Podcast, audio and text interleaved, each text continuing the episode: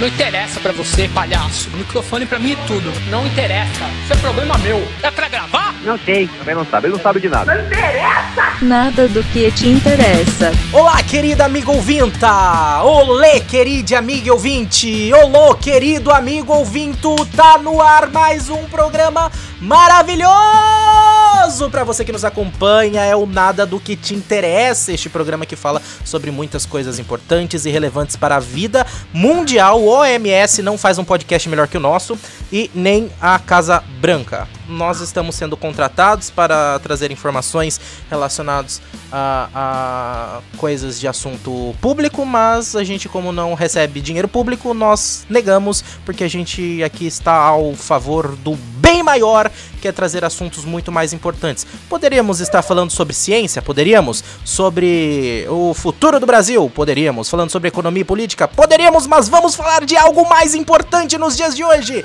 Hoje o nosso tema é nostalgia. Sabe aquele assunto que quando a gente comenta já bate aquela lembrança da sua infância? Sabe aqueles momentos em que você se pega olhando para o seu passado e lembrando com aquele carinho no coração, aquele quentinho. Mas eu não tô sozinho para falar sobre isso. Junto comigo estamos uh, em três gerações diferentes, acho, ou quase três. Vou começar do mais novo pro mais velho. Temos o Johanny. Muito boa noite, Johanny. Boa noite, galerinha. Tudo bem? Tudo bem, perfeitamente. Seja muito bem-vindo ao nosso podcast. Uh, enfim, né? Sua primeira vez participando aqui, primeira vez, né? Tá nervoso? Ah, mais ou menos, meio acostumado com falar em público, com essa, todo esse. Não sou péssimo com explicações. Não, tudo bem. Importante a gente estar tá falando sobre o nosso tema, importante a gente estar tá comentando sobre isso. E você pode falar a sua idade, Johanny? Eu tenho 20 e 20 anos, né? Nasci em 99, dia 29 uhum. de dezembro. Faço 21 agora, uhum. no final desse ano, né? Muito bem. Então você vai ser as nostalgias mais recentes aqui do nosso programa, certo? Certíssimo. Muito bem. Aqui no meio estou eu, Rafa Cavache, que vos fala com 25, faço 26 esse ano, então tô aqui um pouquinho mais velho que o Johanny só que ainda assim não sou tão mais velho. E com a gente agora em terceiro lugar, longe de mim querer dizer que é velho, jamais, idade é só um número, mas com a experiência para este programa ir para frente, Anderson Outremari. Boa noite, Rafa, boa tarde, boa madrugada a todos os ouvintes do podcast. É isso aí, Anderson, você tem bastante assunto para falar com a gente também. Qual que é a sua idade, Você quer falar? Então, Rafa, a alegria ainda é de 18 anos, mas a idade real é 36. 36 anos pra gente estar aqui comentando. E também eu ia trazer para esse podcast, já faz um, faço uma ressalva aqui e uma né, não pôde participar com a gente. A Roseli também menção honrosa. É uma menção honrosa. A Roseli ia participar aqui com a gente, mas ela não pôde. A Roseli já participou do podcast, ela fez com a gente o podcast sobre Oscar. Se você não ouviu, volta lá atrás, tá aqui nesse mesmo canal e procura o nosso podcast sobre o Oscar 2020. Ela participou e ela é um pouco mais velha do que o Anderson. Ia trazer quatro faixas de idade diferente, porque afinal, quando a gente fala de nostalgia, a gente fala de tudo que a gente já vivenciou, tudo aquilo que a gente né, uh, traz na nossa memória, na, na nossa lembrança e algumas coisas que são nostalgias para uns, para outro é uma coisa muito mais recente e outra coisa que é nostalgia para outros, outros nem conhecem de repente, né? E é esse a intenção de trazer bastante gente para participar aqui com a gente hoje, pra gente ter vários níveis de nostalgia. Vamos começar então pelo Johanny, que é o mais novinho. Johanny, quando a gente fala Opa. de nostalgia, quando a gente fala da sua infância, da sua adolescência, de algo que você já vivenciou uh, e você queira relembrar, o que, que te vem nostalgia na cabeça? O que, que é a sua nostalgia? Ah, a minha nostalgia, como, como se diz, eu sou o mais novo daqui, né? Eu cheguei, nasci em 99, né? Peguei as duas primeiras décadas de do ano 2000, né? Da, do século, né? Dos, é, quando alguém diz nostalgia, eu geralmente me lembro. Minha infância é mais ligada à TV Cultura, aqueles desenhos, assim, um pouco, um pouco final ainda, sabe? Do. Do Castelo Ratimbom, é, mas na minha infância era muito o SBT, né? Eu acordava, ligava a televisão, ia pra sala, tomar café da manhã na frente da TV. O Bom Dia e Companhia do SBT pegava muito aqueles desenhos. Scooby-Doo, Power Rangers, o Clube das Wings, é, Cavaleiros do Zodíaco na Band. Muito. Foi muito assim. Essa parte, tirando assim as brincadeiras de rua, né, que eu cheguei a pegar o começo ainda, é, de, nos meus 20 anos mais ou menos, né, tive a sorte de que eu peguei o começo da evolução da tecnologia, né, então, assim, no começo da minha infância, ainda era aquele negócio que as crianças eram muito roeiras, sabe? Sair pra rua, brincar de esconde-esconde, pega-pega, é, jogar bola é, em campinho, ou até mesmo na rua, fazer dois golzinhos de chinelo. Eu peguei muito ainda desse começo ainda, antes de entrar toda a época da tecnologia. Então, o começo, assim, da... A minha nostalgia é essa, sabe? É todo esse é, voltado mais para essa parte, entende? A minha infância ainda assim foi muito, sempre amei muito assim, desde pequeno, Scooby-Doo, Senhor dos Anéis e Star Wars. Eu acho que as três coisas que mais marcaram a minha infância foi basicamente isso. Desde pequenininho, desde os meus oito, seis anos, sempre fui fã de O Senhor dos Anéis e Scooby-Doo, que ainda nem eram, nem foram lançados na minha época uh, ainda, né? Mas assim, eu peguei muito disso, é, esses resquícios aí de um passado, Cavaleiro Zodíaco também, e fui trazendo, assim, fui acompanhando. Lembranças de coisas que você não vivenciou necessariamente, mas que traz parte para sua vida, né? É, é que assim, né? Não se parar pra pensar, Cavaleiros Zodíaco é de 1990. É, Senhor dos Anéis ainda foi, eu, eu peguei, vamos supor, o primeiro é de 97, os, é, o segundo de 2000, de 99, aliás, o segundo de 2001 e o terceiro de 2003. Então, é, eu não cheguei a pegar o lançamento do primeiro, por exemplo, mas e ainda assim eu era muito pequeno quando eles lançaram, eu ainda não tinha uma mentalidade suficiente para entender. Mas, por exemplo, os meus, a partir dos meus 5 anos eu sempre fui muito ligado a eles. Star Wars, os primeiros, né, a primeira trilogia clássica mesmo, quando lançou não nem existia ainda, né? A segunda eu já já tinha assim, né, a minha certa idade, era novo, aliás, né? É, digamos assim, mas foi algo que também assim, desde pequeno sempre me marcou muito. Essas Scooby-Doo é de uh, o primeiro Scooby-Doo é de lá de 60, é, e foi, tem os diversos que vieram depois, mas assim, desde pequeno eu sempre fui muito fã, muito vidrado é, nisso tudo. E a minha, a minha infância foi basicamente essa, sabe? Assim, no na primeiro momento, sabe? Quando eu era mais pequeno. Mas aí, se for evoluindo, passando as etapas, eu tive as minhas fases, vamos se dizer assim. Logo depois veio a minha fase de fã de anime, Cavaleiro Zodíaco, Dragon Ball, é, Pokémon, fui muito fã também. É, inclusive, depois que eu cresci, que houve o desenvolvimento mais da tecnologia, jogava muito os pokémons de, no emulador do Game Boy, o Nintendo DS, que eu fui pegando, assim, acompanhando tudo, fui jogando bastante. Sempre fui muito fã de Pokémon. O Pokémon GO ainda veio um pouco depois, eu não tenho um, uma ligação muito grande com ele, mas de emulador pode-se dizer que os, é, na minha, foram muito participativos na minha infância. Videogame, depois que lançou, fui muito assim da base do PS1 pro PS2. A minha infância, assim, um pouco mais velho, foi muito ligado GTA San Andreas, é, joguei demais, é, Bomba Pet de PlayStation 2, é, Midnight Club 3, Ben 10, os nossos jogos de Ben 10 de PlayStation, quem consegue esquecer os clássicos de Resident Evil, do 1, Silent Hill mesmo, mesmo pequeno, sempre fui. Gostei bastante de jogar esses tipos de jogos.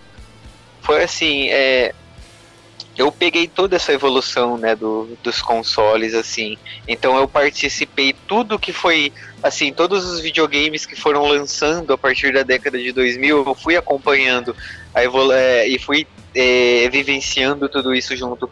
Então a minha infância, ela começou da maneira de uma infância assim, que se você perguntar para alguém mais velho, foi uma infância comum. Uma criança que saía pra rua, brincar bastante, é, mas também peguei o início da televisão, onde eu é, assistia muitos desenhos na televisão, e também acompanhei o crescimento da tecnologia. Então, assim, foi algo que é, eu vivenciei um pouco de toda de tudo que foi aparecendo uma infância bem evolutiva. Então a minha nostalgia, ela engloba, eu diria que ela engloba muitas coisas, porque da mesma do mesmo jeito que tipo se alguém chegar e conversar sobre algo que é, ah, é tipo, nossa, época que eu brincava na rua, eu vou ter essa nostalgia, porque eu corria para a rua, brincava, sumia de casa, saía assim, chegava da escola, ia para a rua de tarde, no início da tarde aparecia só de noite de novo é, para jantar. E também, se alguém chega e fala, nossa, saudade da minha infância que eu jogava no PlayStation, também vou sentir essa nostalgia. Ou saudade da infância que eu jogava no computador, também vou sentir isso, também vivenciei isso. Legal da gente trazer aqui, né? É, porque eu acho que a maioria das pessoas que cresceram nessa época, né, final dos anos 90, início dos anos 2000, passaram por essa fase de transição, né, entre um, uma época em que não se tinha tantos recursos, tanta tecnologia, a mentalidade, a vivência que as pessoas têm nos dias de hoje, só que ao mesmo tempo ainda se pegou o começo disso, então não tá, acho que nem num nível nem no outro, né? Sim. E, e para você, Anderson, quando a gente fala de nostalgia, o que que vem na sua mente? Qual que é a sua nostalgia? Então, Rafa, a minha nostalgia, ela passou por praticamente quatro décadas já, né? Se a gente for arredondar para cima quatro décadas. Começou lá na década de 80, onde o mundo e o Brasil era muito maluco.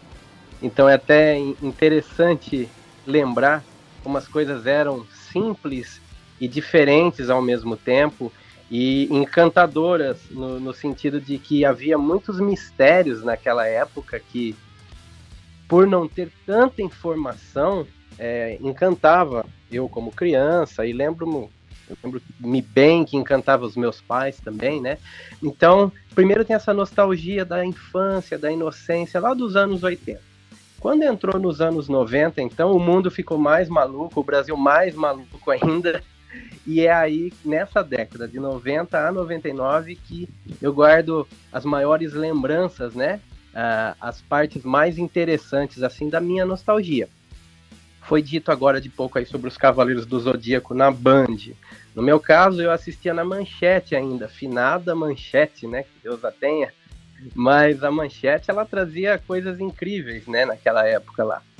E outra, outra parte ali que aconteceu no...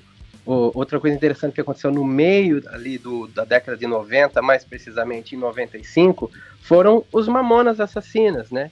Então, Além dos Cavaleiros, os Mamonas Assassinas é, me trazem muita nostalgia. Até hoje sou muito fã né, dessa banda. Tanto que no domingo teve uma homenagem no Faustão. Não sei se você assistiu, Rafa. Uhum, acompanhei. Uh, na verdade, não cheguei a assistir, mas eu acompanhei a repercussão né, na internet. E eu tinha até separado uma nota pra gente trabalhar aqui sobre isso. Inclusive, a Globo liberou no Globoplay gratuitamente, né? Pra quem perdeu e quiser acessar Exato. o Globoplay, tá lá a reexibição, né? Dessa, dessa grande é, época, né? Da, da TV brasileira, dessa grande transmissão, né? Exatamente, exatamente, Rafa. E daí, quando a gente lembra é, dos Mamonas, dos Cavaleiros, da época da infância, traz alegria, né? Então, na minha idade, que eu já estou aí no mercado de trabalho há um bom tempo, uh, na minha idade que eu já tenho as minhas contas para pagar, né? Eu já tenho os meus compromissos, eu já tenho os meus problemas, a nostalgia, ela vem, de certa forma, resgatar aquele momento feliz. Tanto que eu uso hoje em dia como estímulo. Tá? Suponha, eu tenho que chegar em casa cansado depois de um dia de trabalho, tenho que criar energia, não sei da onde, para ir na academia. Tá? Eu, eu tento, como todo brasileiro, a gente tenta ir na academia. Sim. Né? E que eu acabo colocando música da década de 90. Então, ele, essa nostalgia, ela revigora a gente, né? Uhum. E, e daí o interessante também, Rafa, é que a nostalgia ela acaba mais ou menos ali, um pouco depois da adolescência, um- lá pelos 20 e poucos anos, no meu caso, tá? Não sei se é muito recente, apesar do amigo que falou antes, né? Ele tem 20 anos e é, recorda de coisas até recentes. A minha nostalgia ela não é impactada por momentos tão recentes, né? Então não sei, seria legal que tivesse a, a outra pessoa um pouquinho mais velha que eu para dizer também se ela está pautada nessa nostalgia da adolescência, do início da juventude, ou se depois surgem novas nostalgias, né? É um, é um experimento que eu ainda não passei. É, é algo muito legal da gente trazer aqui, porque essas formas que a gente tem, né, é relembrar coisas que algumas pessoas vivenciaram, que a gente tem em comum, né, ah, e coisas que, apesar disso, a gente enxerga de formas diferentes, né, como a gente conseguiu e você bem ressaltou aqui no fim da sua, da sua colocação, né, Anderson. E o mais, Exatamente. o mais interessante disso tudo é que, tipo, eu tô aqui no meio de vocês, né? Eu já tenho meus 25, então sou um pouco mais velho que o Rani, mas sou mais novo que o Anderson ainda. E quando eu falo e lembro das minhas questões, da, da minha infância, minha adolescência, minha nostalgia, eu. um- a primeira coisa que me vem na cabeça, eu acho que o Rani talvez não conheça, mas o Anderson eu tenho quase certeza que conhece. Me- Se tivesse que descrever a minha infância, se tivesse que falar nostalgia em uma frase, essa frase seria Anos Incríveis. Incrível, Rafa. Anos Incrível. Incríveis. Eu Eu conheço. eu conheço essa série, mas não cheguei a acompanhar, nunca assisti. O meu primo mais velho, que ele tem beirando os 30 anos aí, eu acho que ele já chegou a fazer os 30. Ele, me, ele disse que ia fazer uma tatuagem do Anos Incríveis, né? E por ser. Por, justamente por isso, porque ele disse que fez uma grande, foi grande, foi marcante na infância dele. Ele queria fazer uma tatuagem dos Anos Incríveis. Aí ele me mostrou, me disse o que era, tudo, me é, disse pra mim assistir, tudo, me recomendou, mas eu não cheguei ainda a pegar pra assistir. Certo. Rani, a Winnie Cooper é a namoradinha até hoje de todo mundo que assistiu Anos Incríveis. É verdade. é verdade. E o- mais engraçado de Anos Incríveis pra mim é que é o seguinte, eu me lembro, eu não tenho muitas memórias de- minhas quando criança. Quando criança não. Criança que eu digo assim, os primeiros anos da minha vida, né? Logo, um, dois, três, quatro, cinco. Quando eu me lembro quando criança, eu lembro, tipo, já com nove, dez. Disso pra baixo eu não tenho muitas recordações. Muitas pessoas não têm e algumas dizem que tem, mas eu não tenho muitas recordações.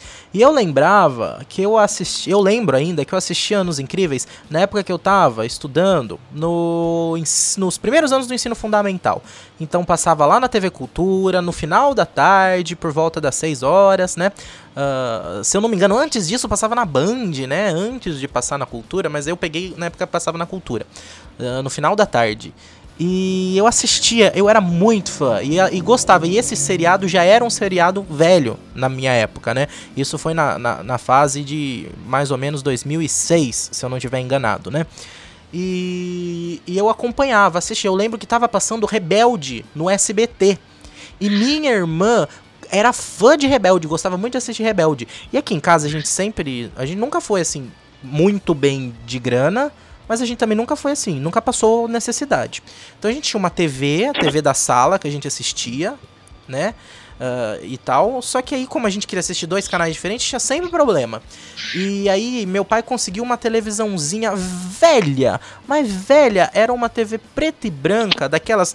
O, o Johanny acho que não conhece, o Anderson já deve conhecer. Você conhece aquelas TV portátil, Anderson, que você ligava na Cara, tomada? meu sonho. Eu, Meu meu- sonho era ter uma televisão portátil daquela. Uhum. Um amigo meu tinha, era muito incrível. Levava pro rancho, pra pescaria, nunca pegava nada, É. mas todo mundo ficava contente. É isso aí. Você lembra? Você chegou a pegar isso aí, Johanny? Não cheguei a pegar. Eu, eu cheguei a pegar assim o final das televisões preto e branco, o início das televisões coloridas, aquelas de tubão Aham. gigantesca de da começava nas de 14, 16 polegadas. Hoje, que você fala em televisão, todo mundo já quer uma de 42, é, 50, 60. Mas assim, quando eu o que eu peguei mesmo era de 16, a maior assim era de 29, né, que já era algo, nossa, que Eu lembro assim, para mim que ficou muito marcado é que nessa fase ficava, né, essa grande disputa, Rebelde ou Anos Incríveis. Eu queria ver os Anos Incríveis, minha irmã queria ver o Rebelde. Então eu tinha que ficar lá no fundo da minha casa, assistindo nessa televisãozinha Anos Incríveis, porque minha irmã é mais nova, é claro que por ser mais nova, tem a preferência, né, da família. Então ela podia ver o que ela queria e eu tinha que me contentar. E eu lembrava disso dessa fase. Só que apesar de eu não ter recordações muito antigas de, de quando eu era muito pequeno, minha mãe ela sempre fotografou muito e filmou muito. Eu tenho vídeos dos meus primeiros aniversários, eu tenho vídeos uh, na fita cassete ainda, que eu preciso, aliás, tentar achar para passar para DVD. Uh, deu assistindo coisa, comendo flor aqui em casa. Então, assim, momentos da minha infância que minha mãe gravou e eu tenho ainda essas gravações. E aí eu, lembrando que eu assistia nos Incríveis, revendo um, uma época atrás, acho que uns 5, 6 anos atrás, eu tava revendo essas coisas e lembrando, percebendo o seguinte, eu lembrava dos anos incríveis para mim da época dos dois, dos anos 2006, quando eu tinha os meus 10, 11 anos.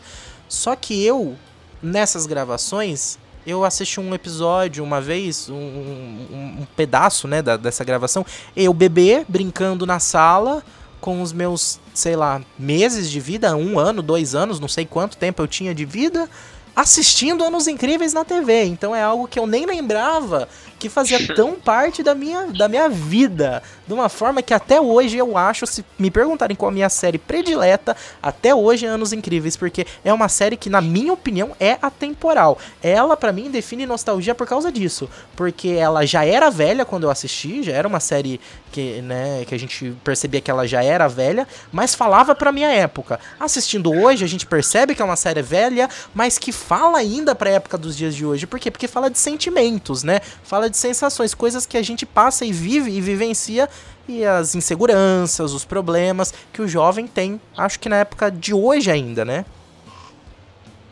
É, o que, assim, o que para você, quando você fala em anos incríveis, né, no caso, o que para vocês definiu o que se define como anos incríveis, para assim, se pegar numa visão minha que já é um pouco mais novo, né, não tem uma diferença muito grande, já se torna mais a, as, as do SBT, né, como eu disse antes, o, o, famoso Bom Dia e Companhia, né, com as visões da Raven, é, até mesmo o próprio Chaves no final da tarde, eu lembro que eu chegava, sentava e assistia junto com a minha avó, Chaves, é, ou, ou, as novelinhas do SBT, como Chiquititas.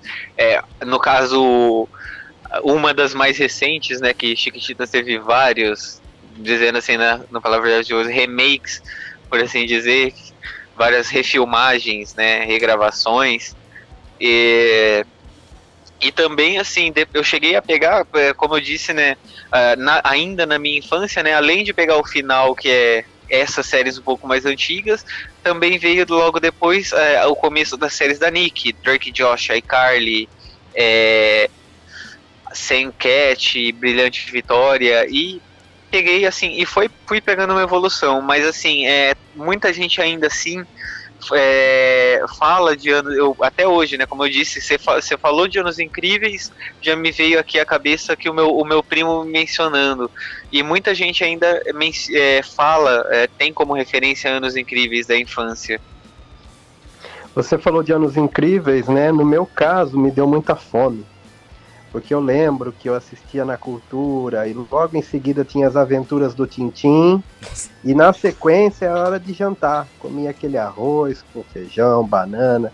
Então interessante de lembrar as coisas antigas é que elas trazem sentimentos, vontades passadas também, né? Isso que é incrível, o que o nosso cérebro processa, né?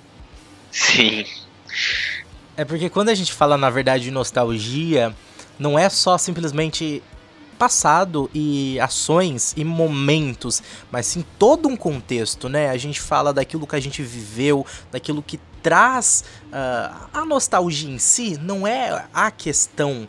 Você pode assistir filmes pode assistir séries, você pode ver fotos, gravações, ouvir músicas de épocas atrás, muitas, muito atrás, muitas. Você pode pegar coisas dos anos dois, do ano, nós já estamos no ano 2020. Você pode pegar coisas do ano 2010, pode pegar coisas do ano 2000, pode pegar coisas dos anos 90, dos anos 80, dos anos 70 que para você não vão significar nada. Agora você pode pegar alguma coisa dentro disso que para você signifique tudo, porque nostalgia na verdade tá em todos esses sentimentos e essas sensações. Agora começando pelo pelo Anderson, depois passando pro Johanny, a hora que o Anderson terminar, o Johanny já pode ir na sequência, não vou nem passar a palavra. Para vocês, quando que a nostalgia é melhor, mais benéfica e quando que a nostalgia ela atrapalha, ela é ruim? Assim, é, eu até fiz uma pesquisa, né, sobre a palavra nostalgia, para saber de onde que vem, né? E daí eu, eu vi que ela vem do grego, nostos, que significa volta para casa, acrescido do vocábulo algos, que significa dor. Então, a etimologia da palavra, ela tem a ver com uma dor, uma dor do passado. A nostalgia, se for levar o tom da palavra, ela seria mal. Todo momento ela seria mal, porque ela te relembra de dores, tá? Mas eu creio que essa palavra já se perdeu. Tanto que, como eu disse para você, hoje em dia, a parte da nostalgia que me faz feliz, por exemplo, quanto aos Mamonas Assassinas, a felicidade que teve no Brasil, de sucesso, tá? Isso daí trouxe muito encantamento. E eu uso isso daí como algo bom para mim, para me animar, para trazer aquele espírito é, mais inocente, aquela força de vontade, tá? A parte da nostalgia, que seria a parte da tristeza, geralmente ela não vem agregado de tipo, olha, faleceram, acabou tudo. Não, eu tento deixar ela separada. Então, no caso, a nostalgia para mim, ela sempre traz algo de feliz, tá? Até assistindo Cavaleiros dos Zodíacos, a hora que tocam aquelas músicas tristes, eu tento canalizar como algo feliz, para lembrar de um momento divertido também, que era simplesmente sentar em frente à TV e não ter nada para pensar. Simplesmente curtir o desenho animado lá, o anime, é, mesmo tendo momentos tristes onde os personagens sofriam, etc. Para mim, é, a nostalgia, digamos, a nostalgia é boa quando a gente pega, tá, se para e começa a pensar em reviver os momentos bons do passado, como por exemplo, é, coisa, uma coisa que eu gostava muito quando eu era pequeno era de jogar bola, era de brincar de esconde-esconde, pega-pega. É, e para mim eram momentos muito bons é, dos, do, é, dos quais eu vivenciei, é, senti prazer, alegria, é, era muito feliz. Já os momentos, assim, quando a nostalgia se torna ruim, é quando é, você se lembra, quando você, digamos assim, traz de volta um sentimento ruim ou de algo que você viveu no passado. É, como, por exemplo, você acaba lembrando de um determinado acontecimento que houve, é, que foi assim marcante no sentido de é, negativo. É, como, por exemplo, é, a perda de um, animal, de um animalzinho de estimação que você era muito ligado, coisas assim, é quando vem aquele sentimento de tristeza de, de algo que aconteceu, mas que aconteceu num sentido negativo. É, então a nostalgia, ela tem, como no próprio sentido da palavra que o Anderson explicou aí pra gente, é, ela já vem é, definindo dois lados, né, dois lados opostos, que pode ser tanto um sentimento nostálgico de alegria, felicidade, quanto um sentimento nostálgico de tristeza, de uma coisa, negativa, marcante, mais pro lado negativo. É, eu falando ainda mais sobre a questão que o Anderson trouxe da etimologia da, da nostalgia, uh, eu ainda tenho uma coisa interessante de colocar, porque não falando da questão de saúde, nem ao pé da letra, tudo mais, falando mais uh, filosoficamente, a dor, a gente tem essa questão da dor como algo ruim, mas isso também é algo colocado pela gente, né? Porque no final das contas, a dor, é, é claro que há momentos, há certas dores que a gente evita, certas, do, certas dores que a gente pre pretende e não gosta, e traz o, é, essa questão de afastamento, mas a dor também serve pra gente aprender. A dor serve pra gente evoluir. A dor serve pra gente para construir a nossa história. Então a dor ela é necessária também, né? É o que eu sempre digo, não há momentos de alegria se não houverem momentos de tristeza. Você sabe o que é Sim. felicidade porque você sabe o que é tristeza, né? Do- do- você sabe, né, falando agora trazendo mais para a questão f- física, né? ah, Filosófico. e, e trazendo para uma Ah. questão física, ah, quando a gente fala, por exemplo, de frio, né? O frio não existe. O que existe é a ausência do calor, né? Então essas questões são coisas que a gente constrói com base na nossa experiência, na nossa vivência. Então ah, trazer a nostalgia como uma dor, eu acho que é a melhor definição, porque não é uma dor necessariamente daquilo que te faz e te, te dói. É uma dorzinha que você sente no é aquele quentinho que você traz no coração, que não deixa de ser uma dor, mas que no fim das contas, aquela dor te dá um, um prazer, te dá uma alegria, porque não, não é uma, algo que te traz um, um- um- uma sensação sensorial desagradável. Tudo aquilo que você sente te recorda momentos de felicidade, de alegria, né? De, de prazer. Alguém quer complementar alguma coisa nisso? puxando mais para uma para um lado filosófico disso de do que é algo sem outro é que assim é como é exatamente como você disse né? É, não existe é, dor sem a felicidade. Não existe a felicidade sem a dor. É uma é algo que eu acredito assim né? Os pontos a filosofia em si tem várias vertentes várias crenças vários pensamentos mas é assim para você saber que é, há algo antes você tem que vivenciar o contrário daquilo. Então assim, você nunca vai entender o que aquilo é de fato sem vivenciar o oposto. Você nunca vai saber o que é realmente sofrer sem antes vivenciar a felicidade. É, exatamente. E daí o, o interessante é que conforme a gente amadurece, se a gente conseguir amadurecer bem, a gente vivencia as experiências negativas, a gente aprende com elas, deixa elas armazenadas lá como conhecimento e para de vivenciar elas, né? Afinal de contas, a gente sempre tem que evoluir buscando o bem, mas aprender com elas é, é fundamental. Isso daí que determina como a gente amadurece bem. Isso, as, é, as coisas que nós vivenciamos, que nós aprendemos, é, não só nos ensinam o que é o que, como também definem quem nós somos, né? É, é, moldam a nossa personalidade, é, o, a maneira. Nós crescemos de um jeito que nos torna quem nós somos, é, por assim dizer. Então, assim, é, tudo, tudo isso que.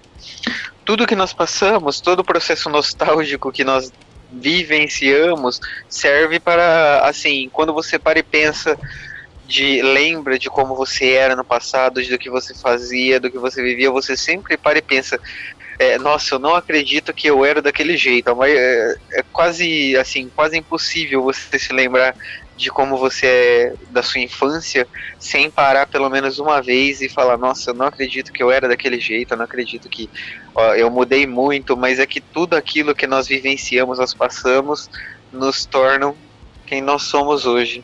Ah, muito bem, seguindo no nosso assunto, eu sou uma pessoa que não. que, que, que- é difícil encontrar pessoas no sentido que eu vou explicar agora pra vocês. Geralmente as pessoas, se elas gostam de músicas recentes, atuais, defendem os sucessos e as músicas novas, elas dificilmente vão defender música velha. Vão olhar para as músicas mais antigas e falar "Ah, velharia, coisa do passado, etc, etc, etc. Pessoas que gostam de músicas mais antigas, que curtem, né, essas músicas mais clássicas, geralmente olham para a música de agora e criticam, falam que a música de agora não tem valor, que a música de agora não tem sentido, significado, etc, etc, etc. Eu sou um amante de música. Eu gosto muito de música e música pra mim é uma coisa fundamental na minha vida. Eu escuto na minha playlist músicas do presente, do passado e misturo tudo e eu acho sensacional. Eu escuto os grandes clássicos da música e falo, putz, isso aqui é música de verdade. Escuta o CD novo da Dua Lipa que lançou semana passada e fala: Caraca, que sensacional! Aí vou lá, escuto o novo funk do MC Kevin e falo: Putz, olha essa batida, coisa que a gente só consegue nos dias de hoje com a tecnologia, né? Nunca no passado você conseguiria fazer uma batida nesse nível. Aí depois vou lá escutar um, um clássico do dos Rolling Stones e falo, putz, olha só o que, que o pessoal fazia naquela época, e, tudo na mão, né? Então, uh, eu, eu particularmente gosto de música de tudo quanto é jeito. Para mim, não importa se a música é velha, se a música é nova, eu sou fã da música atual, da música moderna, sou fã da música antiga. E por que, que eu estou falando isso? Uh, muita gente critica. Muita gente mais velha critica a música mais nova. Muita gente uh, mais nova fala que a música mais velha, enfim, olha com, com um olhar crítico, olha com um olhar de tristeza. Mesma forma aconteceu com o rock, quando o rock foi lançado. Mesma coisa agora é com o funk. Uh, já foi com o sertanejo também, né? Esse preconceito. A grande questão que eu falo e trago é: hoje a gente está realmente perdido culturalmente ou é uma questão de nostalgia? É uma, é, assim, é, eu acredito que seja uma questão de nostalgia mesmo, eu acredito que seja uma questão evolutiva, porque uma criança que nasce é, inserida na sociedade atual, onde as músicas atuais, ela vai sofrer uma influência muito maior do cenário atual, porque assim, é, ela vai crescer ao lado disso, e a, a personalidade, é como eu disse, né, a personalidade de alguém é definido pela, pelo, pelas vivências dela. E assim, principalmente quando é, no período da nossa infância, que é onde nós definimos quem é, vamos, começamos a moldar quem nós somos, é, tudo que acontece à nossa volta, o cenário que a gente está inserido, é, influencia muito mais na nossa mente. Então eu acredito que seja assim. Porque assim, quando você vai ficando mais velho, você vai ficando mais cabeça dura, você vai ficando coisa mais assim. Vai ficando mais difícil de você. Porque você vai ficando mais, digamos assim, fresco você já vai ter uma personalidade moldada já. É, você vai você vai já tá filtrando o que você gosta e o que você não gosta. Agora, quando você é muito jovem e ele vai crescendo, inserindo em tudo isso, é, você vai absorvendo tudo aquilo. Você vai assim meio que pegando tudo que está à sua volta já. Você não vai filtrar e escolher. É, a escolha, essas coisas vão, vem acontecendo é, e se iniciam com o tempo, com a sua idade. Então, assim, é, é algo que isso de, sabe, a, de crítica, eu acredito que seja, assim, algo nostálgico. Eu acredito que seja algo que é definido mais com a idade, com a, o que a pessoa vivenciou. Por aí, por exemplo, quem cresceu é, desde é, pegou, no, no, meu caso novamente, eu cresci eh, escutando muito, a minha família escuta muito sertanejo modão por parte de mãe, só que eu tive muita influência, tipo, do rock, que eu, eu gosto muito do rock, amo rock muito de coração, mas eu também peguei muito do, da evolução do pop, desde quando, do que era Michael Jackson até o pop atual, que é algo que se você parar para ver, mudou muito, é algo que, assim, teve uma enorme evolução. O funk, o, até mesmo o próprio funk teve uma enorme evolução, se você parar para ver o que era o funk, funk antigo do mais no atual. Então, assim, é algo que eu já sou, eu, eu é, consigo escutar, consigo absorver, sei, mas assim, é coisas que já na minha idade de hoje, que eu não tenho muito não tenho muito contato, por assim dizer, já é algo que eu já filtro mais, que eu já tenho mais essa, é, vamos supor assim, escolha, esse processo de definir o que é, o que eu vou, o que eu realmente gosto, o que realmente me agrada, porque eu já tenho uma personalidade moldada, a minha personalidade eu já sei, sim, o que eu gosto, o que eu sou, entende? O que eu vejo é é o seguinte, eu tenho também uma mentalidade muito aberta para música, afinal de contas eu tive essa formação voltada para música desde criança, então hoje em dia também escuto é, quase tudo, né? É, existem realmente músicas que não fazem parte do meu gosto musical. Mas o que eu entendo é o seguinte: o mundo ele evoluiu buscando sempre otimizar tudo o que a gente faz. Seja uma foto que eu poderia tirar essa foto hoje e entregar para alguém daqui seis meses e hoje a gente tem que entregar em cinco minutos, quanto a produção de um carro que levava meses e hoje é feito um trocentos carros por dia. O mesmo aconteceu com a música, tá? Então, antigamente, a música ela tinha um tempo, um tempo para ser esculpida, ser lapidada, e, e, e, os cantores, os músicos, eles cuidavam disso como aquela obra de vida deles, tá? Então, a cada dois anos lançava-se um disco. Hoje não. Hoje, se a gente tiver um artista que vai lapidar uma música por dois anos, ele simplesmente não vai fazer sucesso. Então, a questão é: existe ainda qualidade em determinados segmentos que possibilitam isso. Em outros, é realmente otimizado. É, diminui-se uh, os arranjos, diminui-se as batidas, a complexidade da música inclusive a letra da música. Tem uma pesquisa que eu li um tempo atrás que mostrava que na década de 60 você precisava ter em torno de 20 anos para entender a letra de uma música. Hoje as músicas são entendidas por crianças de 5 anos. Então, sim, não é que diminuiu a qualidade, ela existe, porém simplificou-se então traz esse teor de mais simplório para as músicas de hoje em dia, mais descartáveis, tá? Então, creio que não seja uma questão de nostalgia a gente achar que as músicas do passado eram mais bonitas, mas sim o tempo que elas tinham para serem feitas, entendeu? Bom, para a gente continuar e encerrar essa primeira parte da, de comentários, porque depois eu quero, depois que a gente encerrar essa parte, né, mais aberta, eu quero trazer algumas depois que encerrar essa parte. Opa, pera um pouquinho. Depois de encerrar essa parte, eu quero trazer algumas notícias, algumas informações pra gente comentar sobre, tá? Então, pra gente encerrar essa parte de discussão, né, e partir pra parte de comentários, eu queria saber de cada um de vocês, começando agora pelo Anderson, depois pelo Johanny, o que de nostalgia vocês gostariam de trazer de volta para o presente e o que vocês dão graças a Deus que ficou no passado. Eu queria trazer o Bozo. Tentaram, né? Tentaram recentemente, né? Talvez, talvez a gente tenha trazido. Não, vamos parar de política, vamos lá. Mas é que o Bozo, ele é atemporal. Uhum. Ele, ele era muito louco, ninguém percebia e as crianças idolatravam ele mesmo ele sendo um cara totalmente fora da curva, uhum. tá? E então eu, eu gostaria de ver como que isso entraria no mundo que a gente tem hoje.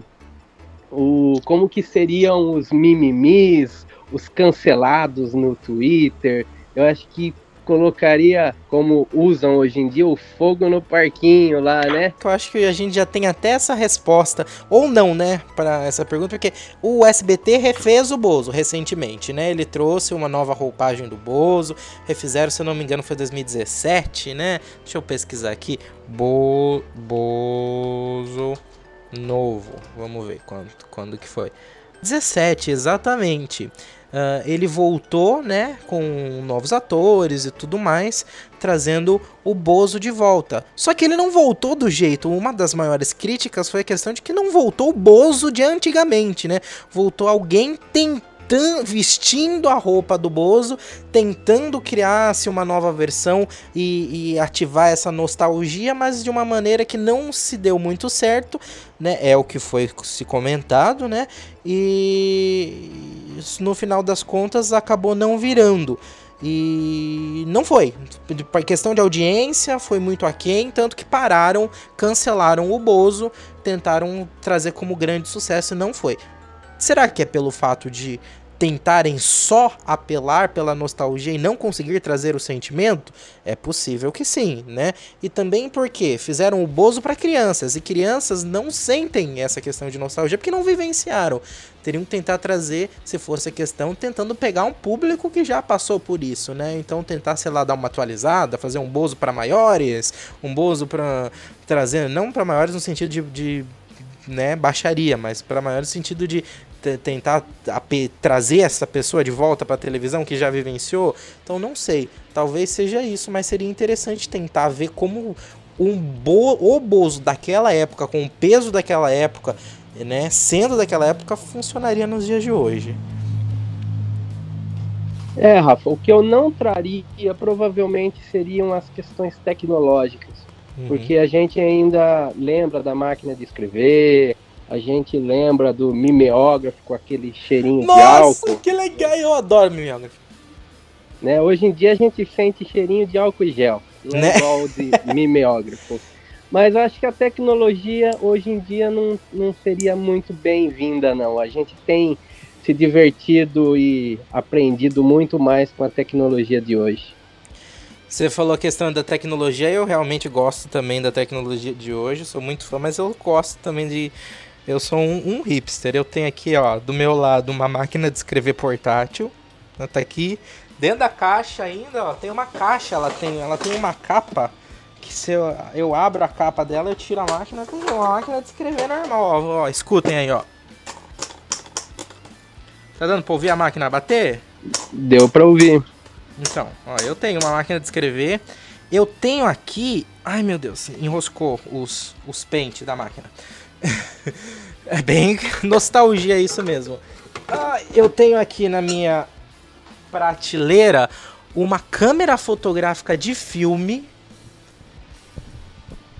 Olha, daí você falou a minha língua, é, né? Eu tenho aqui. Vamos só... brincar com ela. Vamos, só não tem filme mais pra pôr dentro dela, né? Ou tem, não, não sei. tem problema, a gente inventa qualquer coisa. Né?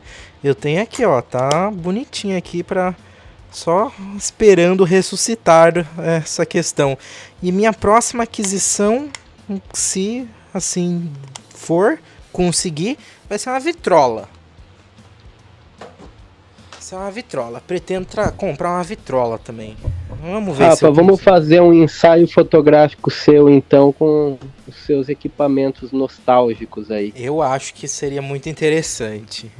Johanny, você agora, sua vez, o que você traria de volta e o que você agradece por ter ficado no passado? Olha, eu tenho que agradecer, na verdade, porque o que eu traria realmente tá voltando agora, que são os, as animações, os desenhos, os seriados que eu vivenciei, que eu passei.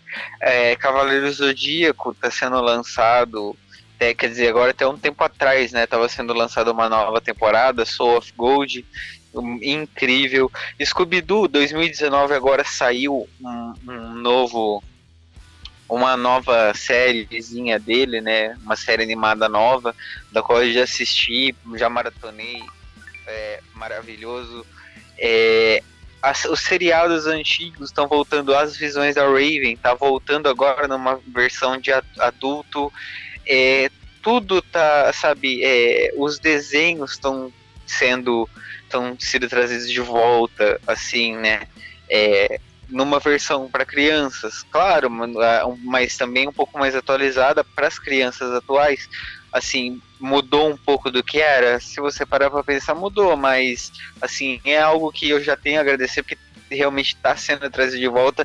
É algo que eu assisto e eu vivo uma enorme nostalgia. Agora, o que eu tenho que gostaria de agradecer para ficar no passado é uma pergunta meio difícil mesmo, que também vou ter que dar uma pensadinha.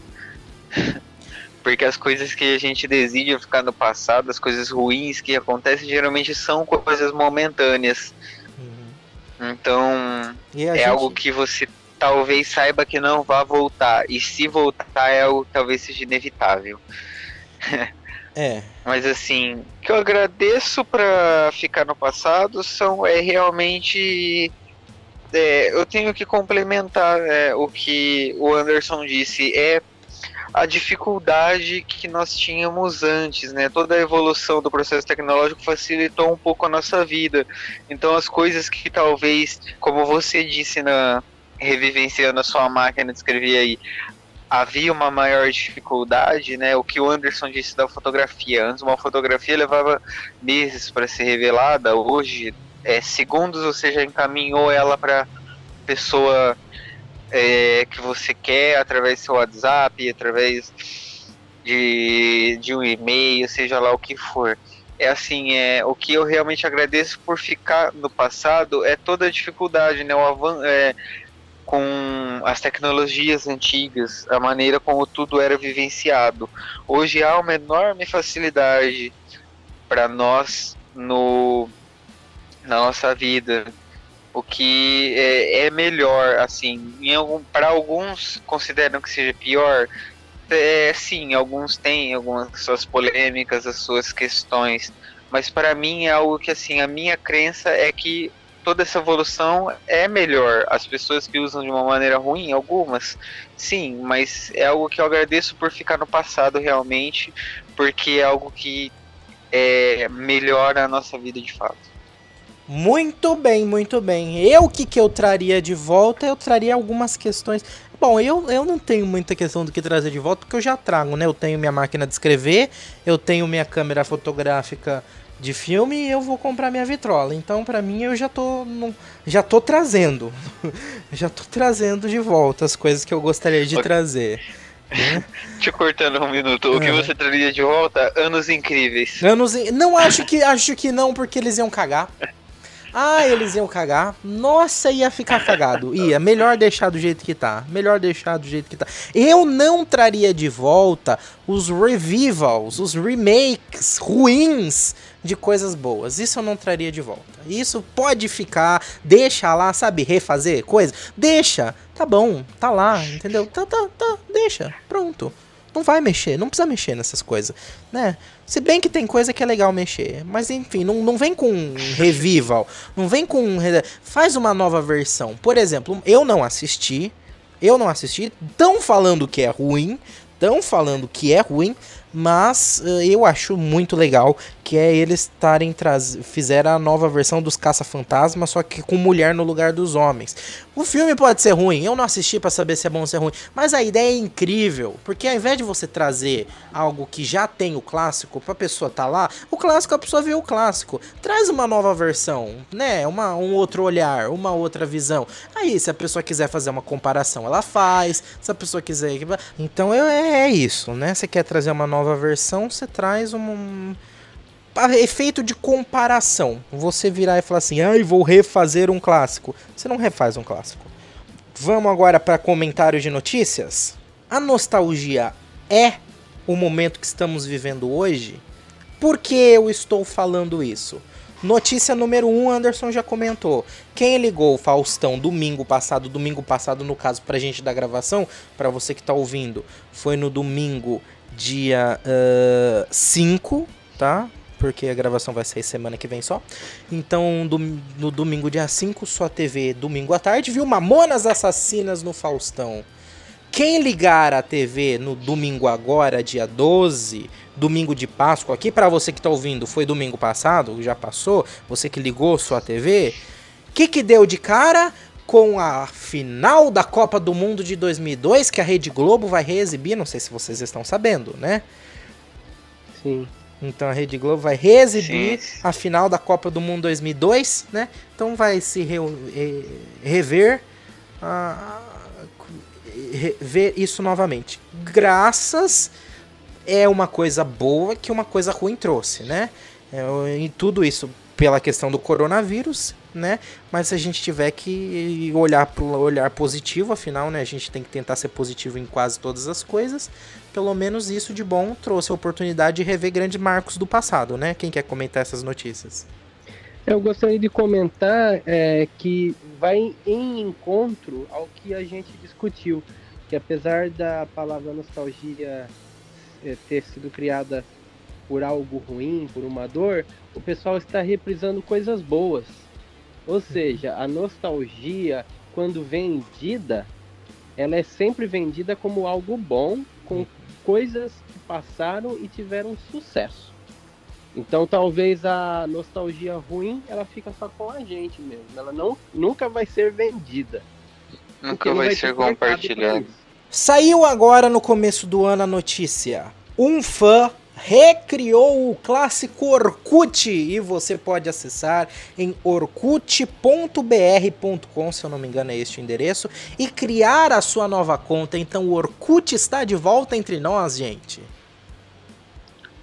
Isso é, é algo surpreendente. Eu cheguei a ver, né, um tempinho. Isso realmente foi um tempinho atrás. Foi até antes de todo esse negócio do coronavírus que saiu esse negócio de essa coisa do Orkut. Eu mesmo já criei a minha conta, já dei uma acessada. Não mantive, não consegui me manter por conta de que é, é difícil voltar para algo do passado quando você está acostumado ao Facebook, ao Instagram, ao Twitter. É, e, o, e queira ou não, é assim.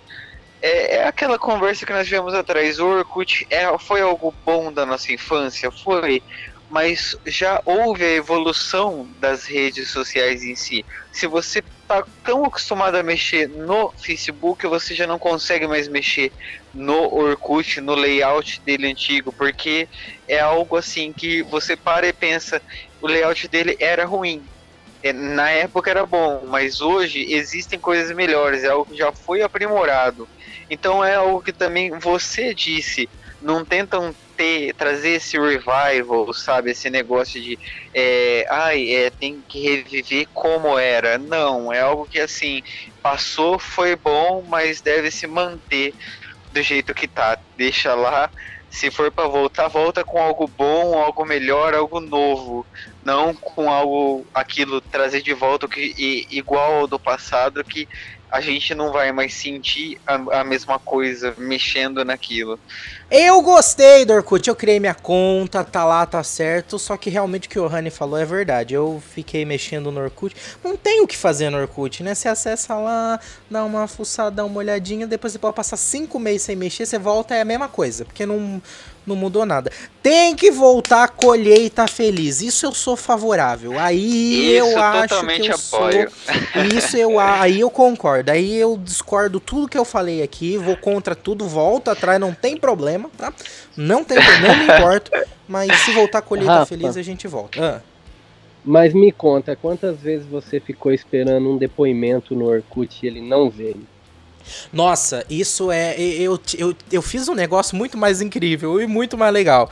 Que no, Orkut, no Orkut dava pra você mandar depoimento para as pessoas. E no Orkut dava pra você fazer a formatação, né? Dava pra você mudar a cor da fonte, né? Dava pra você é. mudar as coisas. Eu mandei uma vez um depoimento pra uma pessoa falando um monte de coisa bonita, um monte de coisa legal, cheio de mensagens ocultas, só que o Orkut, o fundo é branco, né?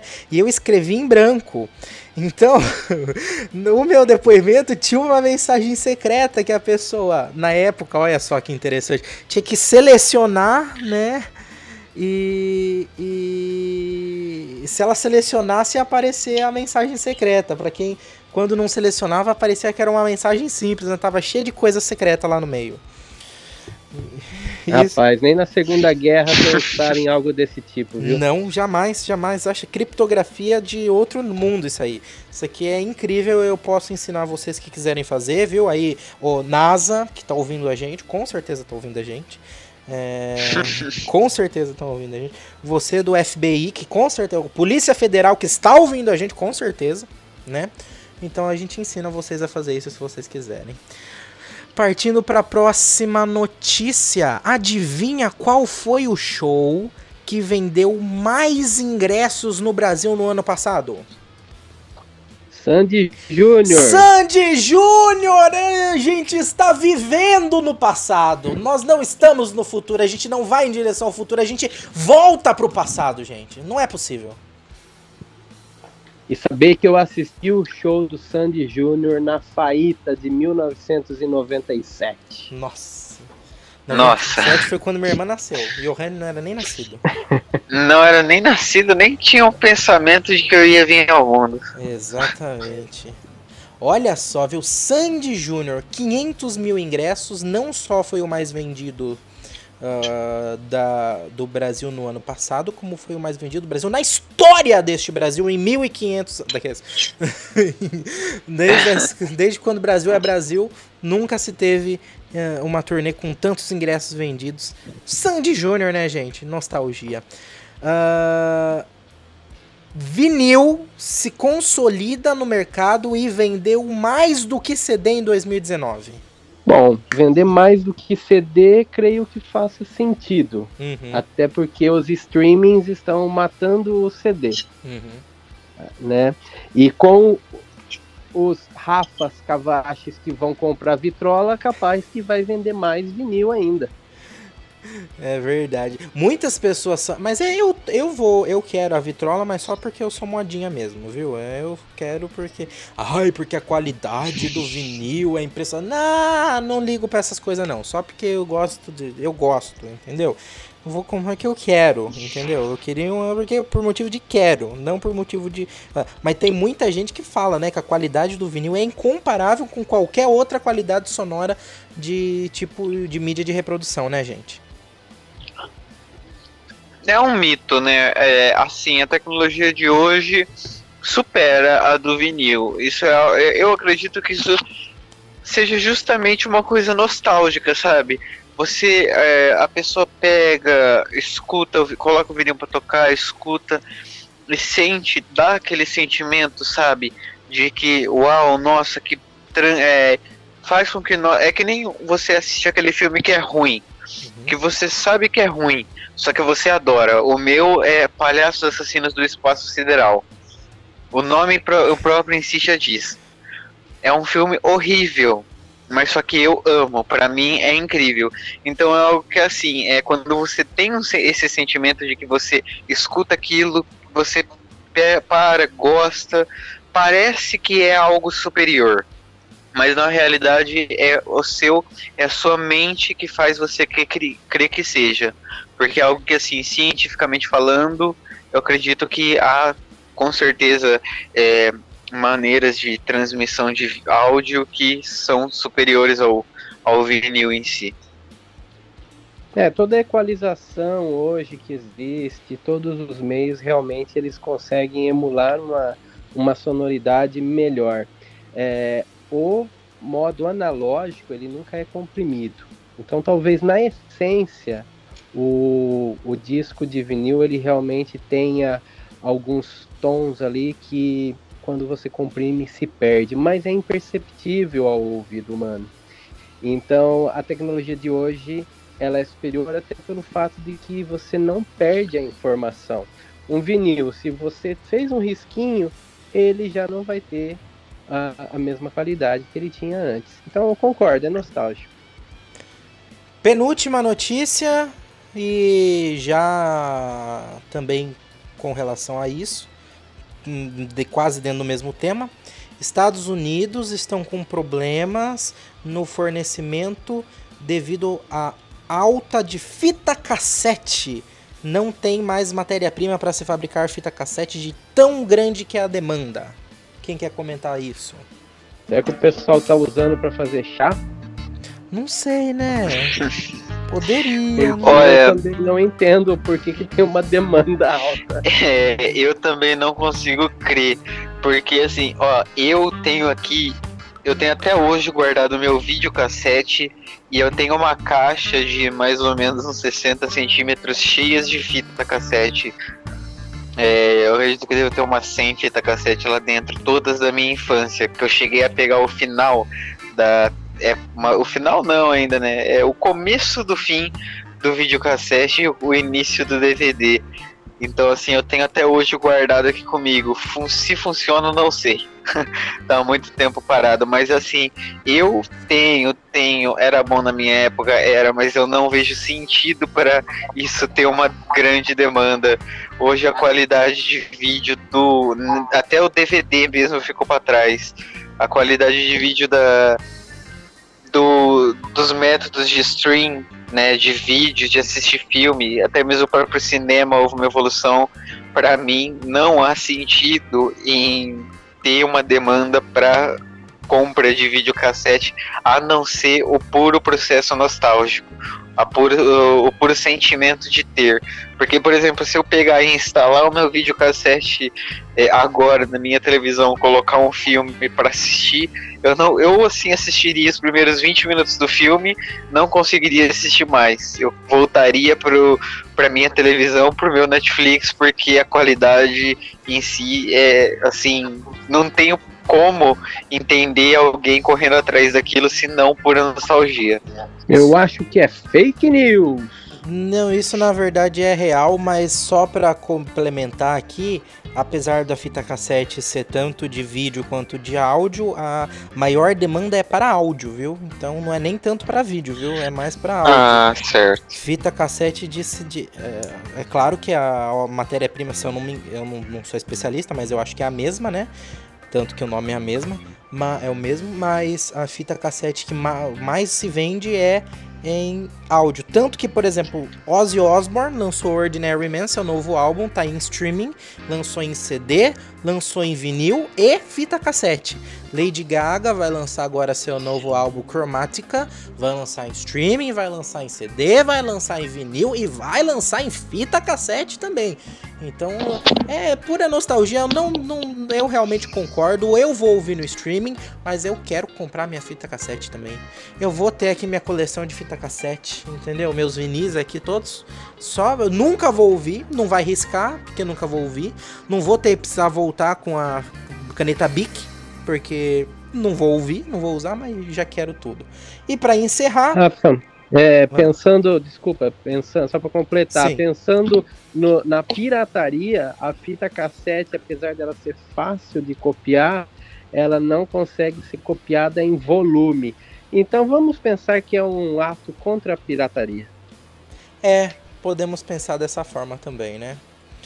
Pra gente encerrar, Elma Chips anunciou a volta dos Tazos no Brasil. Aê! Isso eu só tenho o que dizer que talvez seja incrível, seja ótimo. Vou voltar a comprar Elma Chips pra caramba, porque é algo assim. O sentimento de colecionador de você ir comer o salgadinho para pegar o taso que falta para sua coleção é, colecionar, comer tudo, vou engordar finalmente, né? Quem sabe? Mas assim, isso é algo que eu tenho muito a concordar, porque não só é um sentimento nostálgico de felicidade, como também é algo muito bom de assim, é você comer o salgadinho e procurar o taso lá no fundo para fazer a sua coleção de Tazos, assim, para ter a sua coleção lá na sua estante, tudo completa. Eu acredito que isso vai ser, é, com certeza, é algo que é, eu concordo muito e, e, gosto, gostei muito dessa notícia. Não tinha escutado essa notícia antes, fiquei sabendo agora. Fico muito feliz por isso. É algo que eu pedia e ainda bem que fui escutado.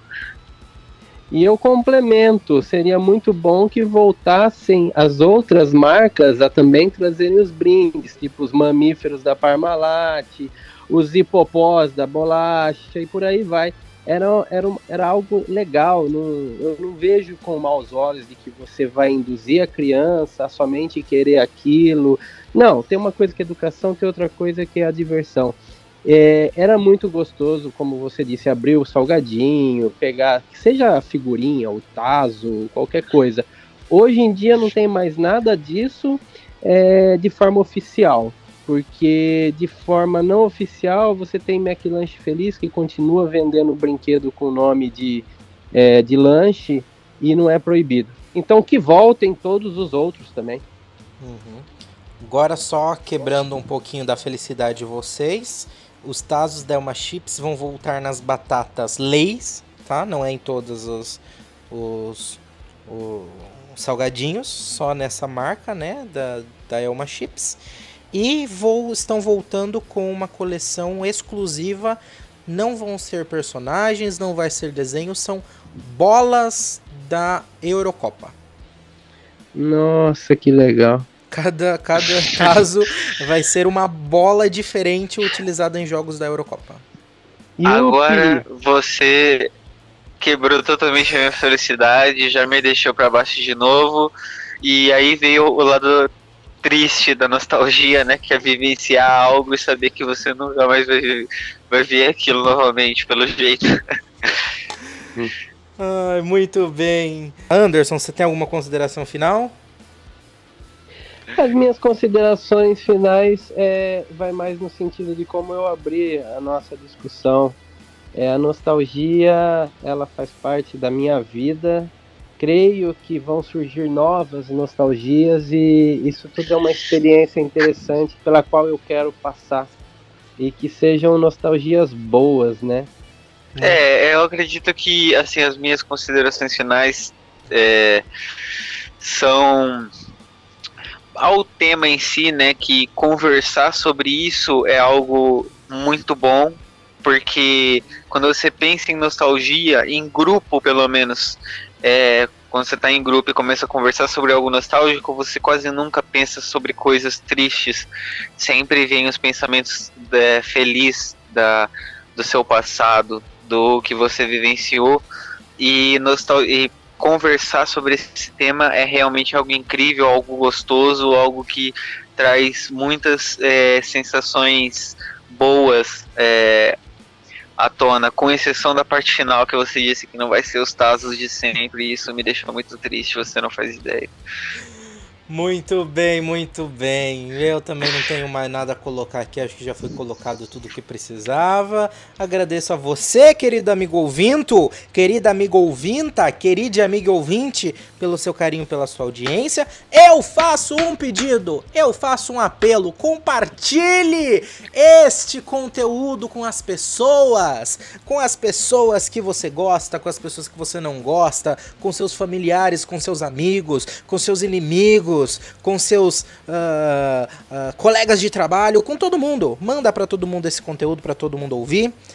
Você pode se inscrever aqui no nosso canal ou assinar ou seguir, tá? Como assim? No Spotify é seguir. Se você está ouvindo a gente, o nosso podcast pelo Spotify, você vai ver o escritinho, o botãozinho seguir. Clica nele, tá? Se no seu aí aparece inscrever, vai no inscrever. Se no seu aparece assinar, vai no assinar. Se no seu aparece bolacha, vai no bolacha. Se no seu aparece biscoito, vai no biscoito. Vai na onde tiver escrito aí no seu, mas fique por dentro de todas as notícias e conteúdos que a gente coloca aqui.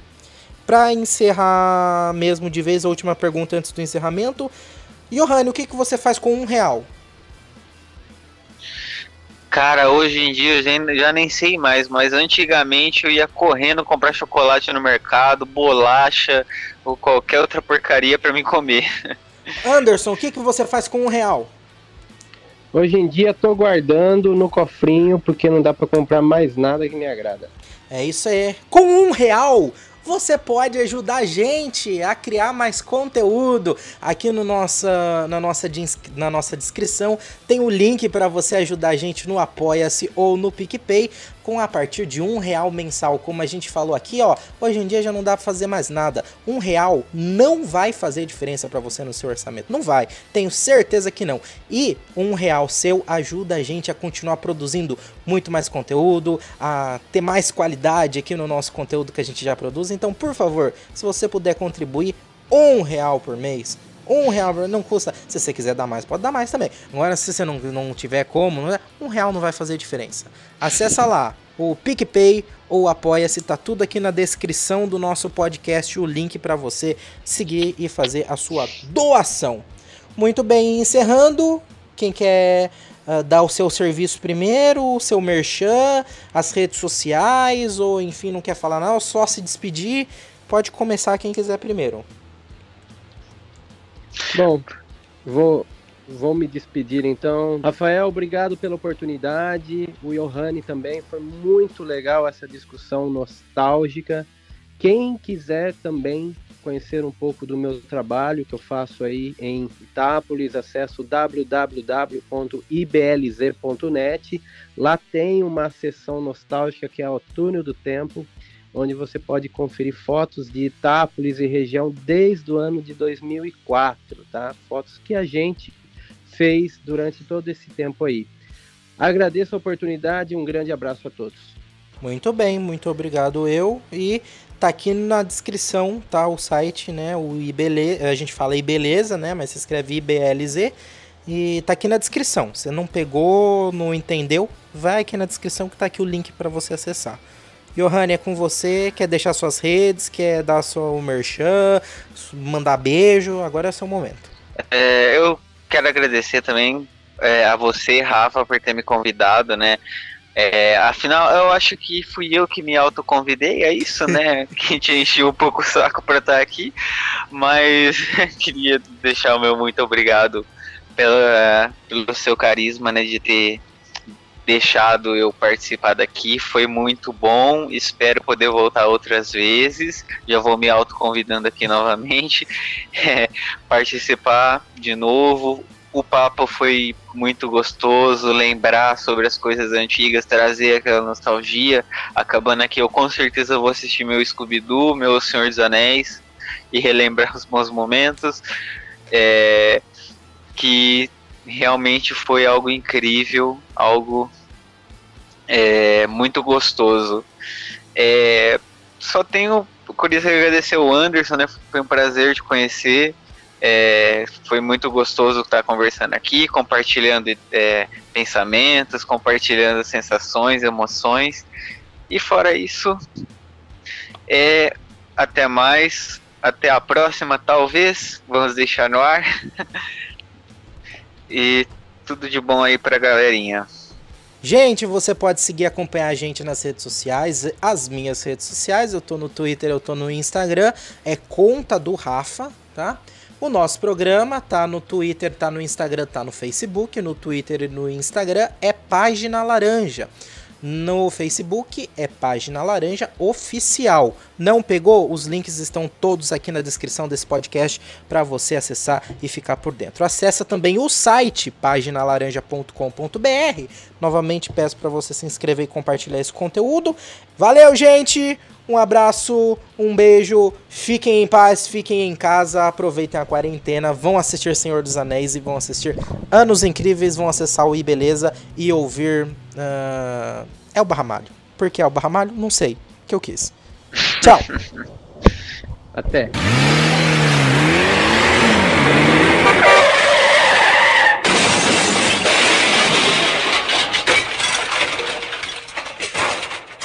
Amarro-chan.